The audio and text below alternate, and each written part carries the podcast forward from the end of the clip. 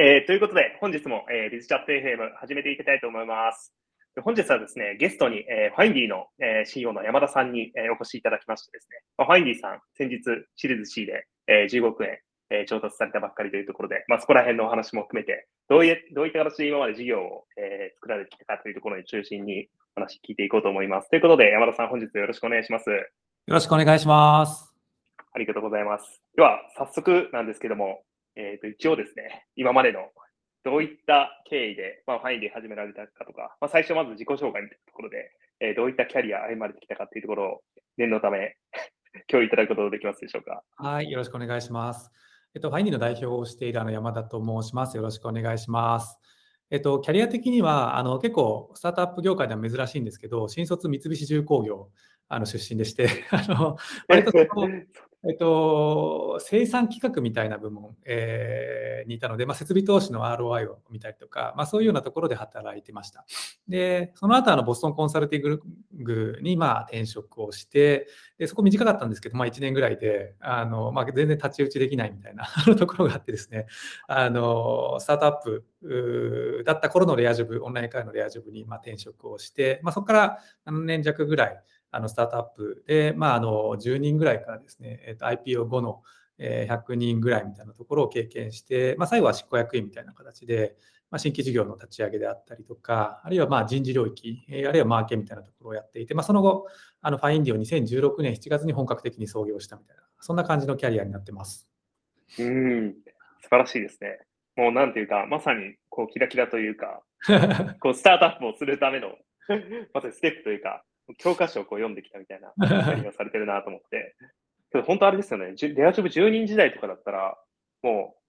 本当何でもやみたいな感じだったんですかね、最初の始まりというか。そうですね。なんか一応戦略コンサル的なところにいたので、まあなんかデータ、うん、そういうちょっとこう難しいことをやったんですけど、まああのもう転職した瞬間にあのカスタマーサポート専属みたいな感じで、もうひたすらあの当時まだあのフィリピンが停電するとつながらなくなる英会話が、まあ、そのクレームが来たらちゃんと対応するしみたいな、いわゆる本当のもう現場カスタマーサポートからやるみたいなところで、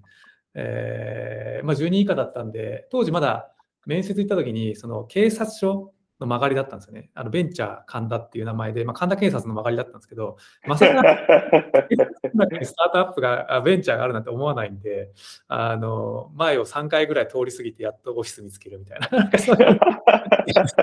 入ったみたいな、まあ、給料当然6掛けみたいな、なんかそういう時代に入る。なるほど、なるほど。確かに。まあ、その当時って何年ぐらいですかね、上院されたのは。2010年頭で、2009年の、まあ、要はリーマンショック直後とかで、あのまあ、まさに本当に投資なんかスタートアップに集まらない、まあ、スタートアップって言葉すらない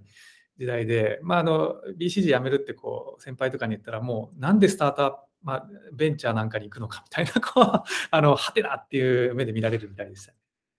なるほどですね。いや、面白い。確かに、まさにスタートアップ投資とかで、まあ、あの直近でなんかアンリさんとはいはい、はい、記事とかでも書いてあるんですけど、2012年とかは本当に、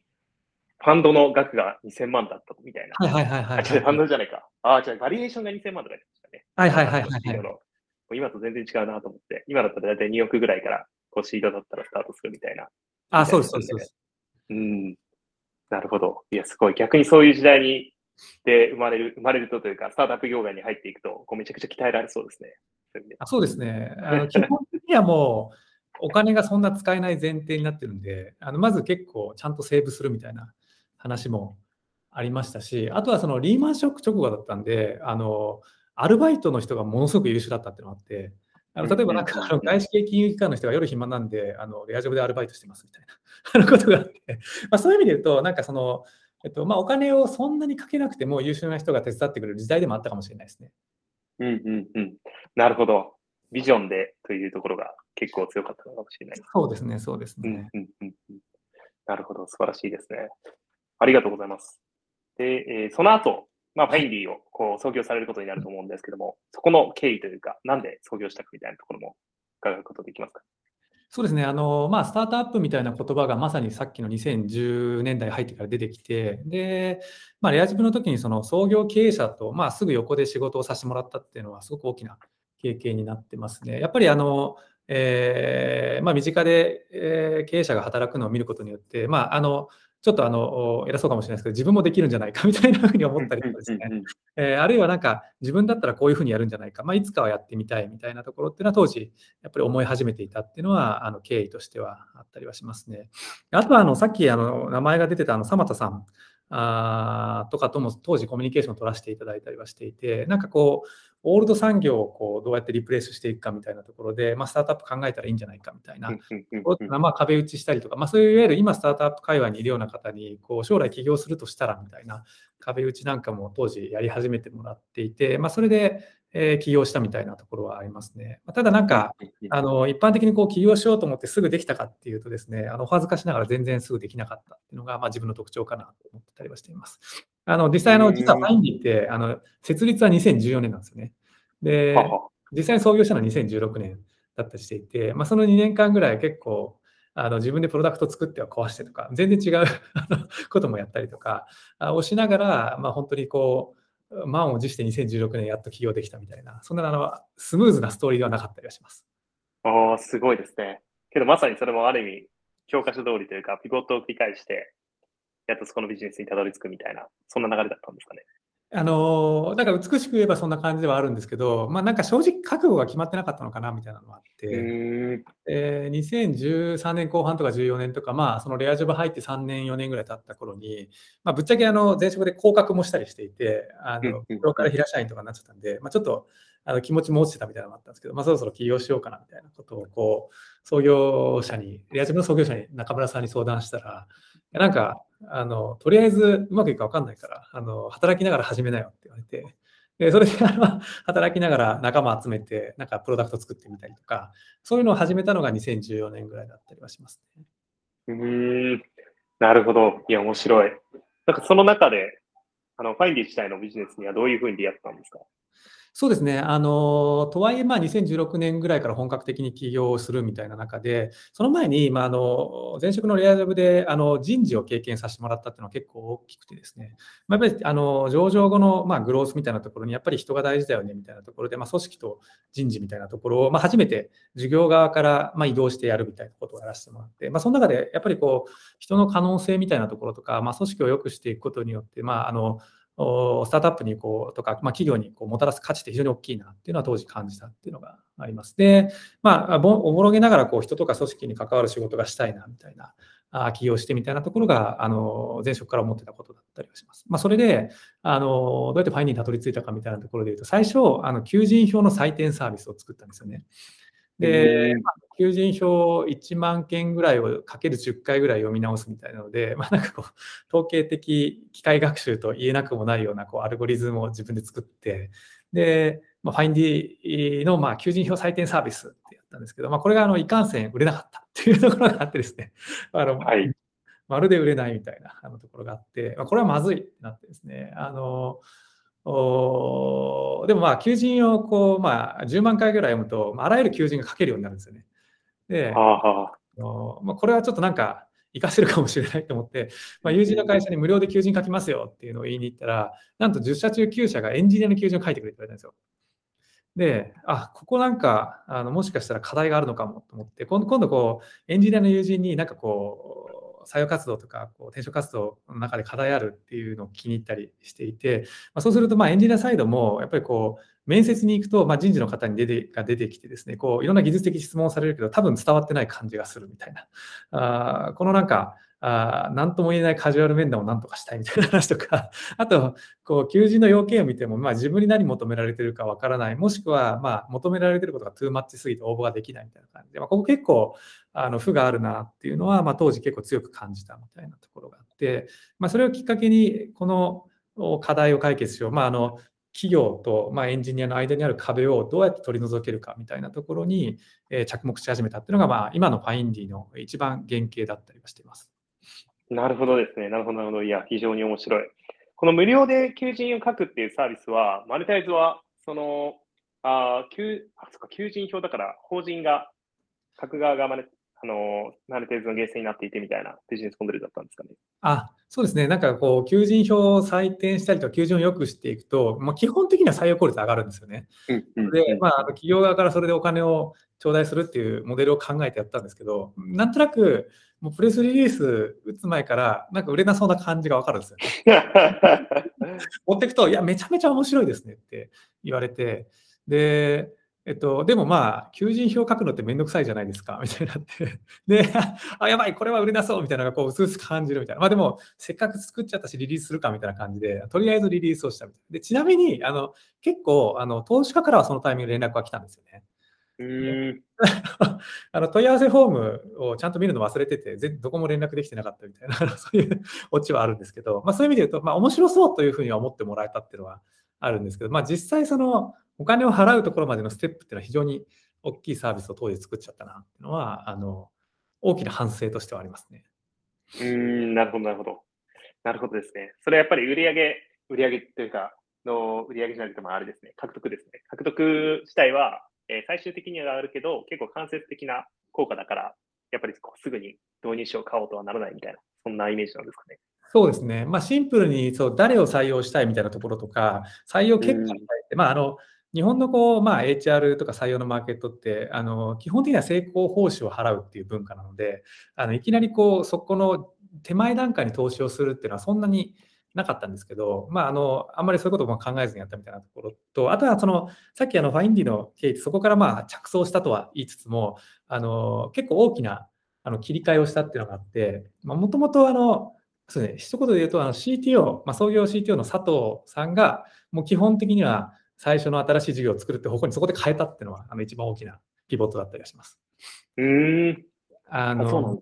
僕だと当たらないっていうのが、あの前職も5個ぐらい新規事業やったんですけど、1個も当たってないというか、全部撤退したんですよね。で、あの、起業してからもやっぱりうまくいかなくて、あのどうやらもうあの自分、あの一番最初に作るのは向いてないってことに、そこでもう強くあの思い知らされた感があって、あのそこからあの佐藤さん頼むみたいな感じで、どっちかと僕があの使用書を作って、あのえー、佐藤さんにレビューをしてもらって、で佐藤さんが実装するみたいな。で僕はまたそのそれをこうユーザーに見せて、またフィードバックもらって仕様を書くみたいな、その構造を変えたっていうのが一番大きいですね。えー、すごい。それで一つ目の、一つ目のサービスがファインディだったっていう形ですかね。そうですね、ファインディの今の転職サービスみたいなところが、まあ、一つ目ですね。うんうんうん、はい、えーすごい一発でそれで当てに行かれてっていうようなのもすごいなと思いつつ、けどなかなかその新規事業を当てるっていうこと自体がまあ難しいので、確率の問題もありますよね。あそうですね。あの、まあなんか、7分の1と考えると、まあよく、あの、一生級派みたいなところで言うと、7個目で一旦ちょっと 伸び始めたみたいなところで言うと、まあ、やっぱり数が大事だなみたいなところと、ちなみにあのその後もファインディに関しては、その後フリーランスの事業を立ち上げて、まあ、今ファインディチームズなんですけど、最初こういうとこやろうよみたいな話は、あの自分から言うことが多いんですけど、あの最初の立ち上げフェーズに入ると、全部あの佐藤さんに振るという。ああ、なるほどです、ね、あの形で、いつともあの一定軌道に乗りそうになってるみたいなところは、あの創業期からの学びですね。うん、なるほど。けどそういう形で、まあ、経営チームがまあ一つになって役割分担をして、まあ、お互いにそうやって補完し合ってるのってめちゃくちゃ素晴らしいですね。いいチームだなと思って。ありがとうございます。あのちょっとこう、あのクライアント獲得とかあ、クライアントに見せるタイミングになってくると、僕に移ってくるみたいな、そういう役割分担をしてますね。なるほど、なるほど。ありがとうございます。なんか、そういった形ですごい、その背景の中にも、こう試行錯誤の中でファインディができていったんだなっていうような風なのを感じたんですけども、なんか PMF 的な観点で言うと、なんか、この時ぐらいに大体 PMF したなみたいなのってあったりしますかね？ファインディとして。やっぱりリリースして、1年ぐらいは結構苦労したっていうところがあって、あのそういう意味で言うとその、えっと、ユーザー、まあ、使ってもらえるユーザーは最初の2日ぐらいでまあ2000人ぐらいまであの行ったので、まあ、行って最初にこう、すごいですね。みたいなところがあって、まあ、これは僕らもびっくりみたいなところがあったんですけど、で、まあ、それをベースに結構そのクライアントも20社ぐらい集まって、いざ、まあ、あリリースから2ヶ月後ぐらいにそのマッチング開始みたいなのがあったんですけど、まあ、そこから、えっと最初のまあ、採用決定みたいなところまで数ヶ月。で、まあ、安定的に出るまで、あの採用決定がうまくいくようになるまでは、まあ、約1年ぐらいかかったっていう感じだったりがしますね。なるほど、なるほど。なるほどですね。それはどちらかというと、そのサクセス的な課題みたいなところ。そうですね。やっぱりそのカスタマーサクセスみたいなところがちゃんとやりきれてなかったみたいなあのところとかまあ、やっぱりこうサービスをこう使って、まあ、あのスカウトのサービスなんで、あのクライアント企業にスカウトを、まあ、送ってもらうっていうのはすごい大事なんですけど、えっと、そこに至るまでに、えーやっぱりハードルが高いみたいな、例えば、まあ、スキルを偏差値化するみたいなところで、まあ、一定こう、GitHub を解析して、まあ、スキルを見る化しているのはあるんですけど、まあ、それだけでじゃあスカウトが、えー人事サイドで打ちやすいですかっていうと、まだまだそうではなかったりとか、あとはその、えっと、まあ、他のツールとかもある中で、まあ、あえてファインディを使う意味みたいなものとかちゃんとこう、えっと、人事だけじゃなくて、まあ、あの、エンジニアリングマネージャーとかにも感じてもらうみたいなところを、まあ、しっかりサクセスでやっていくっていうところが、まあ、全然設計できてなかったので、あの、本当にこう、えー使っていただいているクライアントもユーザーもいるけれども、うまくマッチングが起こらないみたいな、まあ、そういうのはすごくうん大きい。なるほど、なるほど。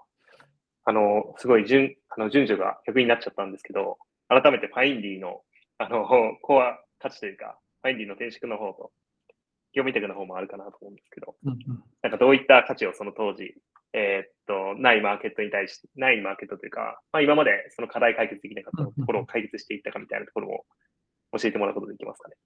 そうですね、やっぱりその人事とか企業と、まあ、エンジニアの間にこう相互にやっぱり壁があるみたいなところで、まあ、例えば人事からするとエンジニアのスキルがのレベルがわからないみたいなところとか、まあ、エンジニアサイドからするとスキルをちゃんと評価されてる感じがしないみたいな、まあ、その壁があったと。でそれをまあどうやってこう、まあ、溶かしていくかみたいな、壊していくかみたいなのがあったときに、まあ、何かこう共通の指標を作りたいよねみたいなところが、えーあったりはしました。で、まあ、それがまあエンジニアサイドに関しては、まあ、あの GitHub を解析して、まあ、スキルをこう一定指標化をして、でそれをもって、えーまあ、人事サイドからもアプローチしやすくする。で、えーエンジニアサイドもそのえ当時、その求人掲載ができるめあの会社って、あの一定その求人票がいい会社みたいな限定をしてたんですよね。えーで、それは、えっと、一応その最初に作ったファインディの求人票採点サービスを活用して、まあ何点えーぐらい以上のところはいいだろうみたいな ところで、まあ当時その求人票がいい会社ランキングみたいなものを、その、えー上場企業および、まあこれもあの、根性でこう、あの、求人票全部取ってきて、自分たちで解析して、で、すごい。まあ、一定いいところだけを掲載してますみたいな、そういう形で、えーメディア展開をしていったみたいな。で、双方、まあ、ある程度、こう、えーなんて言ったらいいですかね、指標がある状態で始めますみたいなのが、えー基本的な考え方でサービスをスタートした感じですね。うーん、なるほど、なるほど。素晴らしいですね。なんかそこの、えーそこでのそのファインディと今のそのファインディ比べたときに、ここはいらなかったみたいなとか、逆にここはすごい重要なポイントだったみたいなのってあったりしますかね？あそうですね、あのまあ、一つ、そのスキルを偏差値化するみたいなところっていうのは面白いっていうふうに言ってもらってですね、そこから、えっと、我々があのデータが溜まってきた、つまり、あの我々のマッチングの結果であったりとか、あとユーザーがこれぐらいの年収ですよっていうのをサービスに書いてもらえるようになったので、まあ、そこをこうスキル偏差値であったりとか、あるいはま経験とかを加味して、年収の予測モデルみたいなのを作ったんですね。でそこはあの結構あの面白いねっていうふうに使っていただけるあの会社さんとかっていうのは、あユーザーっていうのは結構増えていったみたいなあのところがあって、で初期で、えーあってそんなに使われてないっていうのは、今のところそんなにめちゃめちゃなくて、どっちかというとこうサービスをしっかり積み上げていった結果として、ある程度、えーユーザーも企業も、まあ、あ割とたくさん作ってもらえるようにはなってきた、使ってもらえるようにはなってきたのかなっていう感じですね。で、企業サイドは、もともと、まあ、求人をスコアリングみたいな話も、えーあったんですけど、どちらかっていうと、その後カスタマーサクセスの、えーなんて言ったらいいですかね、えー進化みたいな中で、まあ、求人票を書くところに対して、まあ、課題がある会社さんは、まあ、そこに対してこういうふうに書くといいですよみたいなところとか、あのそういうサポートをするっていう方向性に切り替えていったっていうのがあの経緯としてありますね。なるほど、なるほど。なるほどですね。確かに。結構そこも手厚くやっていただいているような印象はありますね。そうですね。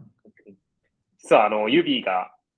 えっ、と、もともとですね、ユビーって結構もうリファラルでずっと採用してて、けど初の、えっ、と、エージェントが実は、あの、ファインディさんだったっていう 状態なんですよね。なんで、こう、新しいプラットフォームで、初期の時だったかな、多分2019年1月ぐらいに、あの、1人目が、そうやってエージェントで採用できたので、はい。サービスインしてから3年目ぐらいですかね。そうですね、そうですね。うんうん、なので、サービスに、その2017年の春ぐらいがサービスで2年ぐらいですかね。あ、本当ですか。じゃあ、比較的早めで、そうです早めだったのかな。もともとユビーさん、やっぱ求人良かったんですよね。あ、本当ですか？あのやっぱ要件、えかりされてて、で、採用やっぱりうまくいくところって、やっぱりその、えっと、例えば当時だと、その、エンジニアに関してもちゃんとフロントエンドサーバーサイドとかで分かれている、かつまあフロントの中でもシニアと、えっと、まあミドルで分かれてたりとか、まあテックリード分けてるとか、ちゃんとこう、えっと、エンジニア求人を因数分解した上で、あのスキルみたいなところをある程度分けれてる会社さんっていうのはやっぱり採用うまくいっていて、まあ、そういう会社がリファラルもうまくいってるみたいな。でリファラルうまくいってる会社さんの方がまあ我々サービス使っても結果的には採用決定、えー、とししやすいみたいな、そういうのはありましたね。うん、なるほど、なるほど。なるほどですね。このうまく、えー、使いこなしている会社とそうじゃない会社ってなんかどういう、まあ、さっきおっしゃっていただいたところって、まあ、リファラルうまくいってるとか、結果的なところもあるかなと思って、どういう要素が逆にどこに時間割いてるとかあったりするんですかね？そうですね。そういう意味で言うと、リファラルが本当にうまくいってる会社って、やっぱりその、えっと、まあ、そんなにないんですよね。やっぱり多くて、まあ、スタートアップだと毎あのそのタイミングのうち10社ぐらいあるかどうかみたいな世界だとえまあ、そこはやっぱり、まあ、ある種我々のサービスを使ってもうまくいくし、まあ、使わなくてもうまくいく部分っていうのはあるのかなと思うんですけれども、えっとまあ、そうじゃないところはやっぱり自分たちでブランディングをしたりとか、ああるいはあのしっかりこう採用のアプローチをしていく必要があるみたいなあのところになってくるっていうところで、で一番はそのやっぱり採用したい要件ってどの会社もやっぱ高いんですよね。まあ当たり前ですけど優秀な人に来てほしいみたいな。ただ、あの現実問題、じゃあそのハイスキルな人って、まあ超ハイスキルな人って日本に何人いるのかみたいなあの問いにやっぱなりやすかったりはしていて、で、一番は弊社のカスタマーサクセスとあの CTO であったり VPOB、あるいはエンジニアリングマネージャー、あと人事があの両方と、えっと、コミュニケーション取れてる会社がうまくいってたりはしますね、最近だとっていう。やっぱり要素がこう加熱してくる中で、まあ、例えば求人票の中でもちょっとここはあどうしても必要だけど、例えばサーバーサイドの経験はこれぐらい必要だけれども、まあ、どうしても今使ってるラストはなくてもいいですとか、まあ、そういうこう条件のところをある程度、えー、調整ができる人もミーティングに参加をしていると、割とうまくいくっていう感じですね。で、ここがビジネスサイトだけだとなかなかその分からないので、まあ、CTO に絶対ラストが必要ですって言われると、もうそこで条件をやると。でもラストを日本で書いたことある人何人いるのかみたいなあところに陥りやすかったりするみたいな、まあ、そういう課題っていうのはどうしても出てきますかね。うん、確かに確かに。おっしゃる通りですね。もう採用活動をやってたら、すごいそういう営業的なところあるなと思って、やっぱりその最前線で現場を知らないと、やっぱり売っていけないというか、売っていけないというとあれですけど、獲得がやっぱり難しくなってきますよね。候補者から見た時の魅力といいますか。そうですね。御社もまさに、あの、久保さんがもともとエンジニアだったりするので、多分その辺はある程度こう条件調整がでできるできたりとか、あるいはその、えっと、エンジニアの感覚が分かっているのでリファラルができるみたいなところは多分大きいんだろうなって気がしてて、ビジネスサイド出身の社長のところとか代表とか経営陣が多いところとかだと、やっぱりその辺はどうしても苦戦しやすかったりはしますね。うん、なるほど、なるほど。なるほどですね。なんかそこは、ファインディの中でも、そのサクセスチームのやり方とかあったりするんですか？そういったところは、こういうサポートをしてみたいなとか、逆にエンジニアが結構強いところは、まあ、あんまり、あんまりサポートしないじゃないですけども、こうこうやってサクセスさせていくみたいな。そうですね。あの、最近よくやってるのは、あの、まあ、あの、両方なんですけど、あの、まあ、ユーザーのアンケートとかを取ったりとか、あと、まあ、我々の社内のデータみたいなところ、例えば年収ってどれぐらい上がってきてるんですよとか、どの職種はどれぐらい上がってるんですよとかっていう、そのマーケットのレポートみたいなものをあの定期的にこうアップデート作成して、それをベースにまず、それをこう経営陣にこう共有するところから始めるみたいな。で、をこう理解していただいた上で、じゃあ、あの自社の立ち位置だと、まあ、ここまでぐらいなら目指せますよねとかっていうところのすり合わせをしていくっていうところはすごく意識はしますね。でそれはまあ、あの、ある種人気のすでにエンジニアサイドが主導あの主導していて人気のある会社なんかでも一定じゃあここまでを目指すそうですねみたいなところとかっていうのはあの出てきてたりはするので、まあ、そういったこうマーケットの全体感みたいなことを、まあ、特にそのユーザー数が増えてきたのでアンケートベースで数値化して共有するっていうのはあの始めてたりはしていてそこはまああのえっと、一定興味持ってもらえたりはしますね。で、最近、あの、ちょっと始めたのは、あの、それのエンジニア向けだけじゃなくて、エンジニアからだけじゃなくて、CTO 向けのアンケートなんかも取り始めてますね。うん、なるほどですね。それはめちゃくちゃ面白い。これはどんなアンケートなんですか中身としては。あの中身としては、なんかこう、例えば採用ってどれぐらい難しくなってると感じてるかであったりとか、ああるいはその、えっと、リモートをどれぐらいこう、えー、OK にしてるかみたいな、週1、2のケースもあれば、ああるいはあの週5リモートにしてるみたいな話もあったりとか、あるいは、えっ、と、CTO 目線だと、えっ、と、まあ、採用に悩んでるのか、組織づくりに悩んでるのか、あるいは育成に悩んでるのかっていう悩みのポイントを聞いたりとか、あと、えっ、と、エンジニアユーザーだと、まあ、ダイレクトに、あの、どういう会社さんに興味がありますかみたいな話を社名ベースでも聞いたりもしてますし、あの、そういうな、そういった、なんて言ったらいいんですかね、アンケートを取ったりはしてますね。うんうんうん。なるほどですね。なるほど、なるほど。確かに、御社のレポートとかって、なんかそういう、そうですね。なんかそれ以外にもなんか結構パブリックに出てるやつもあったりしますよね。はいはいはい。確かにユーザーベースがあるからなんかそういういろんな、まあさっきの CTO のレポートの話でしたけども、いろんなタイプのレポートを取れて、それってめちゃくちゃ、まあ、マーケット広広げていくっていう意味でも、そのナーチャリングにも効くなと思って。あ、そうですね、そうですね。いいなと。はい。あのそこに興味を持ってくれるあの経営陣の方多いですね、やっぱり。あの大体資金調達すると、皆さん、あの大体トップイシューにエンジニア採用が来るので。確かに、確かにそうですよね。えー、今ってちなみにフェーズとしては、結構、企業としては取り切ってるみたいな感じのフェーズなんですか？それともまだまだ企業を拡大していきたいみたいな？あそうですね、そういう意味で言うと、やっぱりその、えっ、と、まあ、スタートアップの資金調達みたいなものは、一定やっぱりその大きく調達するところっていうのは一定増え続けている状況だったりはするので、まあ、そこっていうのはまだまだこれから使っていただくみたいな会社さんもありますし、あとはまあ、あの、過去使っていただいてたけれども、まだそんなにその、えっと、成果がその時はうまく出なかった会社さんとかに、まあ、今なら出るようにサポートができる可能性がありますよとか、まあ、そういう意味で言うと、あの戻ってきていただくみたいなところも含めて、あの企業数としてもま増やしていきたいみたいなあのところは、あの一つあったりはしますね。うん、なるほど、なるほど。なるほどですね。じゃあ、その両方が今、まあ、重要になっているというか、セールスもカスタマーサクセスも重要になっているフェーズっていうようなイメージですかね。そうですね、そうですね。あとは、あの、あの、ファインの特徴としては、そのユーザー向けの、こう、なんて言ったんですかね、ユーザーサクセスって言い方をしていて、あの、まあ、一般的にはカスタマーサクセスがあのメインなんですけど、我々はそのユーザーの、まあ、転職を検討している方向けに、こう、まあ、あキャリアアドバイザーまでその面談調整とかまでやらないんですけど、まあ、一定その壁打ち相手になるようなチームみたいなのがあったりはしていて、えっと、そのチームが一定、なんて言ったらいいんですかね、あのエンジニアと会って、えー、まあ、例えばですけど、えっと、医療業界に関心があって、で、まあ、スタートアップだと、例えばユビーさんみたいな感じで何社かこう、えー、関連する会社さんとかをこうご共有していくみたいなことはアクションとしてはやってます。で、まあ、それはやっぱりあの、えっと、ソーシャルとかメディアとかで出てる会社さんとかは、あの、それをやらなくてもいいんですけれども、あのそうじゃない会社さんってやっぱりなかなかこう知ってもらう機会がなかったりとか、で、ユーザーサイドも本当は知りたいけれども、あの、どうやって調べていいかみたいなところをとか、どういう切り口で調べていいかっていうところを、まあ、ある種効率的に、あの、ファインディから聞きたいみたいなところで、ユーザーサクセスみたいなチームはあの動いてますね。うん。かなりそのクローズドな、なんていうか、コミュニティの中中でだけえー、しか知らないというか、あの、会社さんとかそこにスタートアップの早いフェーズで入りたいっていうエンジニアの方ってすごい多いと思うんですけども、はいはいはい。そこの見つけ方って結構なかなか難しいですよね。そういえば VC に行くかとか、そうなってくるけども。そうですね。まさにまあそういったイメージでとか、あとはやっぱりその、まあコロナの影響でエンジニアがリモートに移行していくっていうことが起きた中で、やっぱりイベントが減ったので、こう、新しい友人をとですね、こう、まあ、あの話して、えー、ここ面白そうだよねみたいな機会が減っちゃったっていうのがあって、まあ、そこの今、代替にもなってるのかなっていう感じはしますね。うん、なるほど、なるほど。確かに。めちゃくちゃいいですね。ちょっと、僕もちょっと友人が仮に転職しようとしてたらおすすめ おすすめします。そういう。スタートアップが探してくれるかもよ。なるほど、いいですね。えー、っとですね、ファインディの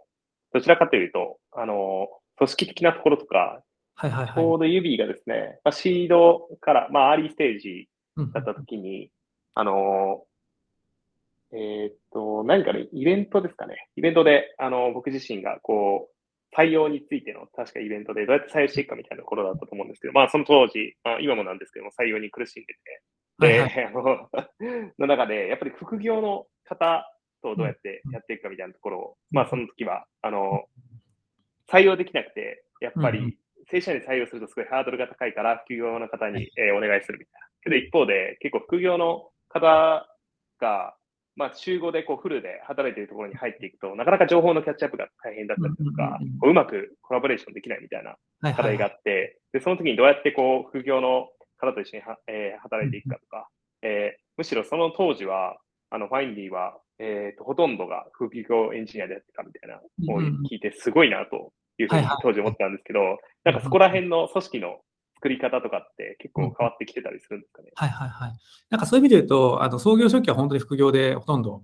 開発をしてたっていうのが、まあ、あのうちの特徴だったりはしていてあの、めちゃめちゃありがたいことに、当時副業してたでは最近正社員でジョインしてくれてるっていうのが、素晴らしい。めちゃめちゃあの嬉しい。あのというので、まあ、あの単純にフェーズがあの変わってあの、彼らがジョインしたいフェーズに我々が来たっていうところもありますし、あのまあ、思い入れも持ってくれてるみたいなあのところで、まあ、アルゴリズムなんかを率いてるメンバーなんかは、あの本当に5年ぐらい副業してジョインみたいな。あの感じになってますね。で、やっぱりあのスタートアップ初期ってなかなか正社員であの優秀なメンバーを採用していくのって難しかったりはするので、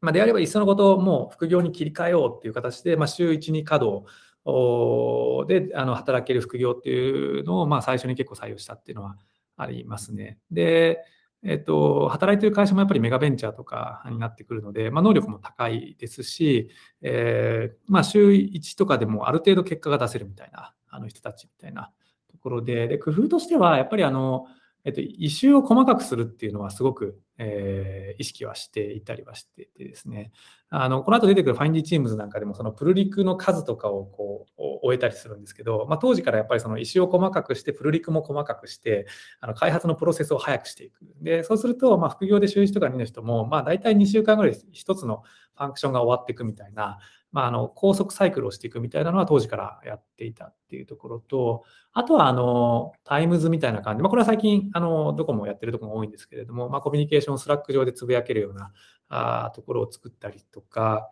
まあ、あと週1でこう副業の人もワンオンワンをしていくみたいな、まあ、2週間に1回もあるんですけど、ワンオンをしたりとかはやってましたね。で、まあ、ただ一番やっぱり重要してたのは、石をとにかく細かくしていって、まあ、あの副業でもちゃんとこうやりきった達成感があるみたいなところは意識はして、えー、作ってました。最近はちょっと副業は、えっと、そんなに多くはないんですけれども、でも最近でも半年ぐらいまで副業開始した人が、あの実際にあのジョインしてくれることになったりとかっていうのも、あの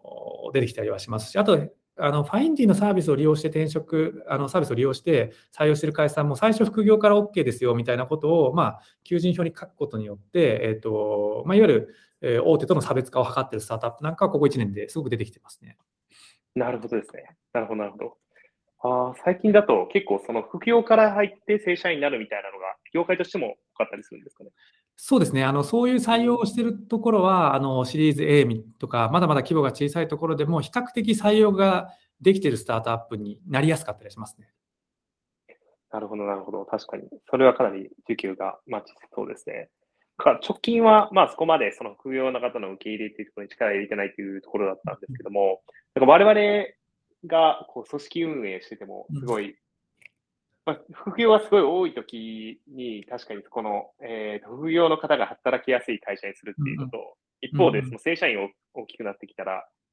えっ、と、そこを正社員の働き方に重視したみたいな、やるのって、すごい、まあ、リーズナブルだなと思って、やっぱり、こう、あれなんですかね、半端にやるというよりは、もう、副業の方を受け入れるってなったら、もう本気でそういう環境を整えに行くのが、やっぱり成功の秘訣なのかなとかも、もう今お話ししてて思ったりしたんですけど。はいはいはい。なんかそういう意味で言うと、弊社の場合は、うちの場合は最初副業から始めて、次フリーランスに移行したっていううんうん、ああ、なるほどですね。えっと、一定資金調達すると、まあ、ある程度お金はあの使えるようになるので、えっと、その分を、えっとまあ、正社員採用より前にフリーランスに、えー、行ったっていうところがあって、まあ、ハイスキルなフリーランスの人を、まあ、週5じゃなくて週3でいいよとか、週2でいいよっていう形でジョインをしてもらう。で、まあ、そこからも、まあ、フルタイムになってくれた人もいるし、みたいな形で、まあ、副業フリーランス、その後に正社員に力を入れていくみたいな、そういうステップを踏んでいったっていうのはありますね。で、まあ、本当にその創業初期から、まあ、つながりもあってリファラルで採用できる会社だと、まあ、あの最初から正社員行ってもいいことはいいんですけれども、大体ほとんどの会社がそうじゃないです。まあ、僕ら自身もそうじゃなかったので、まあ、そういう階段を行って、で最近、まあ、本格的にあの正社員みたいなところが、やっとこう採用ができるようになってきたみたいな、まあ、そういうようなステップを踏んでたりしますね。うん、なるほど、なるほど。ありがとうございます。確かにおっしゃる通り、結構そうですよね。やっぱりその成長していったら、それだけやっぱり来やすくなるというか、強い人たちが、うん、あの見てくれるというか。そうですね、そうですね。うん、あれやっぱり本当に、うん、あどうぞどうぞ。本当になんかこう、採用が5年前とサービス始めた頃よりも、やっぱり難易度が上がってるなって感じがしていて、あの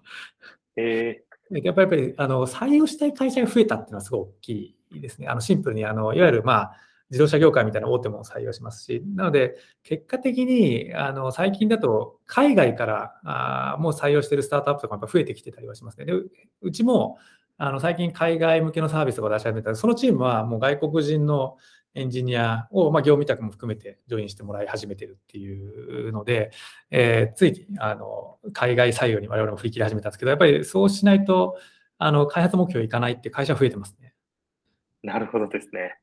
なるほど、なるほど。そうですよね。もうエンジニアはなかなかもう需給のバランスがめちゃくちゃになっているっていう。結構大きいですね。はいはい。うん、なるほど。ありがとうございます。ちょっとさっきちらっとお話に出た、えー、Findy Teams の話も、あの、ぜひ聞いていきたいなと思うんですけども、あの、ちょうど、確かリリースされた時に一回教えていただいて、はいはい、なんかあの、逆にユーザー側としてっていうので、ヒアリングしていただいたみたいなのもあって、なんかどんな風に成長していったのかがすごい気になるなと思ってるんですけども、最初にちょっと簡単に Findy Teams がなんかどういうサービスかっていうのを教えていただくことできますかね。あそうですね、ファインディチームはですね、あの GitHub であったりとか、まあ、GitLab であったりとか、まあ、あるいは Jira みたいな、いわゆるそのエンジニアが使うツールを、まあ、API 連携してデータをあの取得して、まあ、解析をして、で、まあ、我々のサービス、ファインディチームのサービスでこう自動集計して見る化していくみたいな、まあ、そんなサービスになってたりはしています。で、まあ、イメージで言うと、その、まあ、Google Analytics なんか触ったことある人多いかなと思うんですけど、ああいうような感じで、まあ、エンジニアのこう、普段のこう開発であったりとか、まあ、組織における活動みたいなものがあのグラフィカルに可視化をされていくみたいな、あのそんなサービスを、えー、作ってたりはしています。で例えば、まあ、あの1日あたりのプルリク作成数みたいなのがどれぐらいあるのかみたいなところとか、あとはその、えっと、プルリク作成からレビューまでの時間があのどれぐらいあるのかっていうのが測れたりとか、あと最近、まあ、あのホーキーズみたいなあの仕様が流行ってきてるんですけれども、まあ、あのえっと、Google のあのなんか出してきてるような仕様なんですけど、まあ、そこで言うと、えっとまあ、デプロイ頻度であったりとか、そういったこういくつか指標を取って、エンジニア組織を改善していこうみたいな流れっていうのは非常に強くなってきているので、まあ、そこをサポートをしていくようなツールとして、えー、ちょうど去年の10月ぐらいにリリースをしたっていうような形になってたりはしています。うん、なるほど、なるほど。いいですね。これは背景としては、なんかどういった背景で、あの、今までとまあ全然こう違う市場といいますか、まあ続いてはいるかなと思うんですけども、なんかその中でのこう戦略というか山田さんが考えられてるポイントとかってあったりするんですかね？なんかそういう意味で言うと、まあ、我々がこうどっちかというと CTO とか VPOV 向けにこう、まあ、サービス説明、サービス紹介をさせていただく機会が非常に多いみたいなあのところだったんですけど、まあ、その中でまあスキルを偏差値化するみたいなところか、アルゴリズムを活用してこう採用のところを良くしていこうみたいなあのことをやって、えいるみたいなところがまあ多分影響していると思うんですけど、まあ、そういったこう指標化みたいなところとかこうあの見える化みたいなところを、まあ、組織に対してもできないかみたいなあのところというのは結構あのフィードバックもらったみたいなところがあって、まあ、それで着想着想を得てあのファインディチームズを作ろうみたいなのを思い始めたのが多分2年半ぐらい前みたいなあのところだったりはしていてでそこからまああの社内的に、えー、データを取得して、まあ、見える化してみたりとかっていうのをずっと繰り返しながら、まあ、あの2年ぐらいかけてあのアルファ、ベータみたいな感じでやってたみたいな、そんな感じになってますね。うん、なるほど、なるほど。まあ、もともとそういった CTO とか VPOE と、まあ、接点がある中で、こう、課題が見えてきて、で、こう、あの、自分たちの、まあ、スキル使って、こう、あの、課題解決できないかみたいな流れだったっていうですかね。そうですね。あとは、その、まあ、今、そのスキル偏差値みたいなところって、まあ、エンジニアの,、まあ、あの OSS 活動みたいなところを見える化をしていくっていう、まあ、エンジニアに側の方の見える化をやってるんですけれども、あのエンジニアユーザーからすると、どの企業に入るべきかっていうところもデータで見たいっていうニーズはやっぱりあるんですよね。なるほど。で、もともとそこをまあ求人票でやろうとしたっていうのが求人票採点をまあサービスに組み込んだ背景だったりしていて、まあ、そこでもやっぱり一定わかる。で求人がやっぱり、あの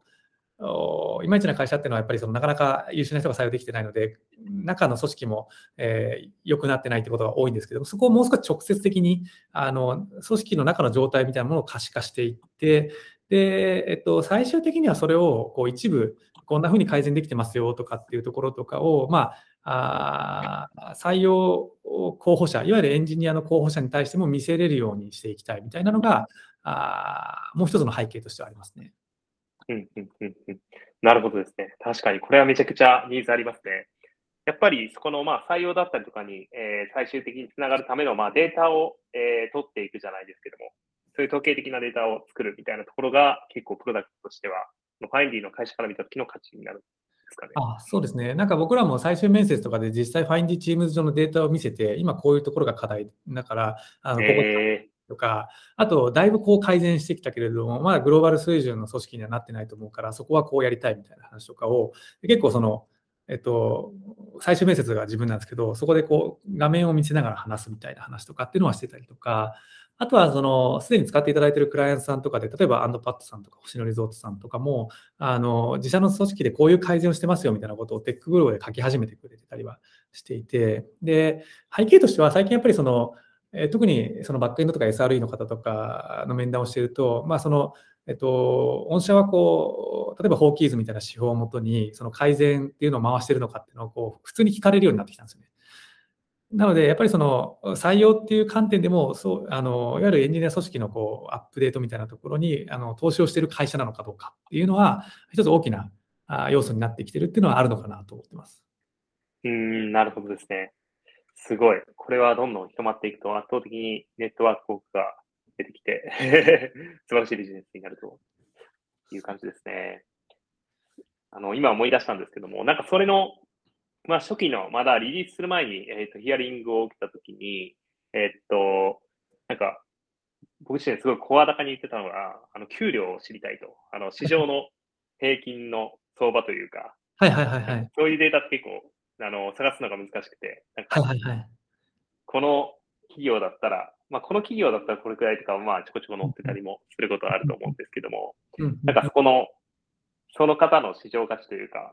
候補者の方の とかっていうのを知りたいみたいなのもあるんですけど、なんかそういうのも結構ニーズとしては叶えられるようになっていくんですかね？あそうですね。あの、すでにあの、えっと、一部の会社さんが、その、ファインディチームズ上でどれぐらいの価値を出している人、まあ、あの、どっちかというとアッパーサイドだけなんですけど、は、年収これぐらい以上にしましょうみたいなことを、まあ、ガイドラインみたいな感じで出し始めてる会社さんとかも出てきてたりはしてます。で、どちらかっていうと、まあ、あの、クライアントサービスをやってる会社の方がそこにはまりやすいかもしれなくて、っていうのはありますね。その自社サービスだと、その開発以外の仕事も多かったりはするっていうところがあるので、まあ、一概にそれだけでは測れないっていうのはあるんですけれども、一つの目安の指標として、あのまあ、目標としてこう設計したりとか、そういうことをやり始めている会社さんとは出てきてたりはしますね。うん、なるほど、なるほど。なるほど。素晴らしい。いやめちゃくちゃ可能性を感じますね。これも最初はそのファインディを、えー、使っている、えー、会社さんにこうお話ししていって、どんどん広めていったっていう形なんですかね。そうですね。あのやっぱりクライアントは大体その一致しているみたいなあのところがあったりするのと、あとどちらかっていうと、ファインディチームズの方はあの比較的組織の規模が大きいところも多かったりはするので、えーと、ファインディ転職とかの中では比較的規模の大きい会社が先に導入いただき始めてるみたいなあのところはあったりはしますかね。ただ、あの基本的にはかぶってる会社さん、かぶり率は結構高い、えー、ですね。うん、なるほど、なるほど。素晴らしいですね。フェーズとしては、もうこちらも GoTo マーケットっていうような形なんですね。そうですね。あの、トライアル含めて百数十ぐらいまで、あの、うん、っていうところがあるので、あの、拡大していくっていうところと、まあ、基本的には、あの、えっと、マーケティングとかは共通でできたりはするっていうとこ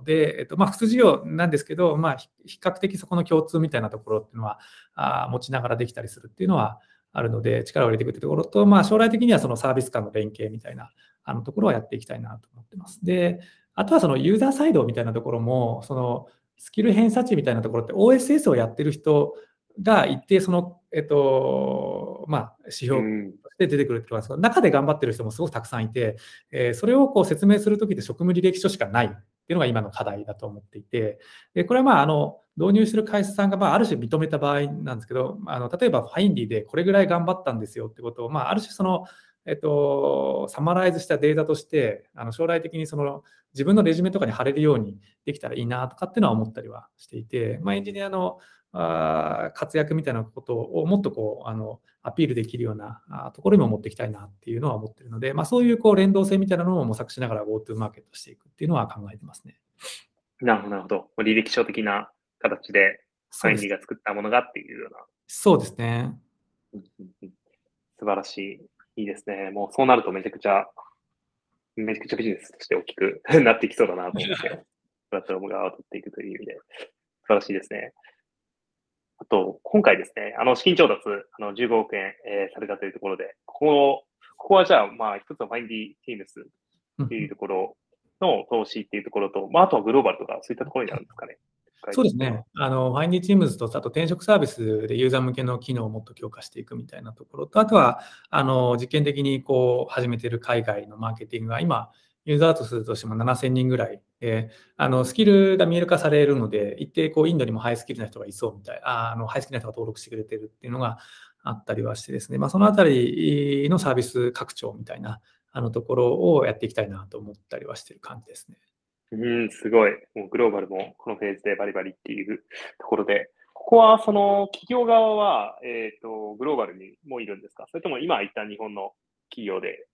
やっているっていう形なんですかね？そうですね。あの、前職でもあの海外展開とかチャレンジしたんですけど、やっぱりあの、両サイド、あの、海外ってめちゃくちゃ難しいっていうのが最大の一つの学びだったっていうところがあって。えー、あの自体の。はい、そうですね。ブラジルでやったんですけど、まあ、ユーザーもまあ、あのあ前そういう意味だと講師はあのフィリピンだったので一緒だったんですけど、まあ、やっぱりその、えっと、両方海外って非常に難易度が上がるなっていうのはあの周りを見ていても感じたことだったので、まあ、まずはその日本の企業クライアント向けにその海外のエンジニアあま、海外採用が結構熱が上がってるっていうところもあるので、そこをまあうまくマッチングしていくみたいなあのところからやろうかなと思っていて、で、えっと、マッチングした先がちゃんとこう、まあ、海外でそのオフショア組織を持つとかっていうのが立ち上がってるかどうかっていうのを、あの、ファインディチームズも活用して、えー、可視化していくみたいなところとセットであの展開していくみたいな、まあ、そういうようなあ考え方をとってますね。うん、なるほど、なるほど。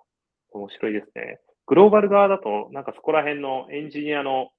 まあ、獲得とか、まあ、サクセスとか含めて、ユーザーサクセス含めて、なんかそこの課題感の違いとかってあったりするんですか？ねあそうですね、なんかあのやっぱりインタビューしてるあのエンジニア、現地のユーザーにインタビューしてると結構まあ面白かったりはしていて、まあ、よくインドなんかそのもうすでに年収高いですよねみたいな話っていうのもあったりはしていて、あのそこは結構正しいです。ただし、かなり一部はっていう形で、まあ、本当に今、そのえっと、アメリカの会社で、まあ、あのリモートでもバンバン採用していくとか、まあ、現地でも採用しているようなあところなんかにで働いている人はかなり、まあ、日本よりも高いぐらいの給与数になっているけれども、えっと